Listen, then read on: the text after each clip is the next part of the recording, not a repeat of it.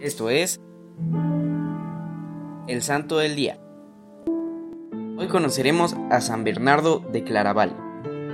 San Bernardo es el último de los llamados padres de la Iglesia, pero en importancia es uno de los que más han influido en el pensamiento católico en todo el mundo. Él nació en Bargoña, Francia, en el año 1090. Sus padres tuvieron siete hijos y a todos los formaron estrictamente haciéndose aprender el latín, la literatura y muy bien aprendida la religión. Pocos individuos han tenido una personalidad tan impactante y atrayente como San Bernardo. Él poseía todas las ventajas y cualidades que pueden hacer amable y simpático a un joven, inteligencia viva y brillante, temperamento bondadoso y alegre. Se ganaba la simpatía de cuantos trataban con él, esto y su físico lleno de vigor y lozanía era ocasión de graves peligros para su castidad y santidad. Por eso, durante algún tiempo se enfrió en su fervor y empezó a inclinarse hacia lo mundano y lo sensual.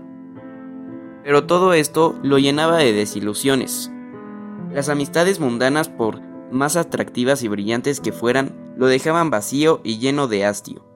Después de cada fiesta se sentía más y más desilusionado del mundo y de sus placeres. Una visión cambia su rumbo.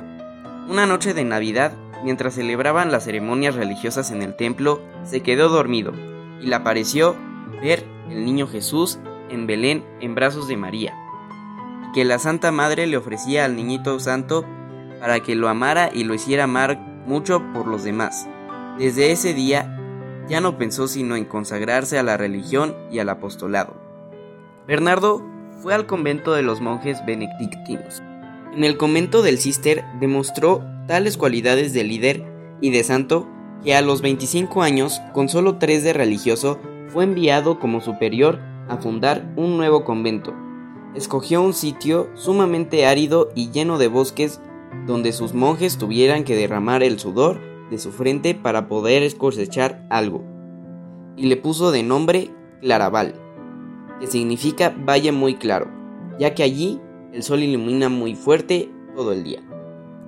San Bernardo supo infundir de tal manera fervor y entusiasmo a sus religiosos de Claraval que habiendo comenzado con solo 20 compañeros, a los pocos años tenía 130 religiosos. De este convento de Claraval salieron monjes a fundar otros 63 conventos. Yo te invito a que como San Bernardo siempre estés lleno de la Virgen y de Dios y nunca te separes de ellos. San Bernardo ruega por nosotros. Servidores Amoris Christi, Movimiento Amoris Mater. Haz todo con amor.